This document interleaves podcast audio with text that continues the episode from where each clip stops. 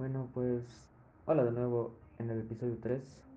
Hoy vamos a analizar un poquito de qué significa la palabra en lo conceptual, en lo que está escrito, lo cual sería la palabra poesía proviene del término latino poesis, que a su vez deriva de un concepto griego.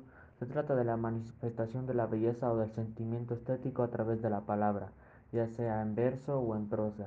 La poesía se cree que nació en la civilización, egipcia antigua porque se encontraron registros en los escritos de lo que se consideraba la primera manifestación poética. Estos son, los, estos son del 2600 a.C.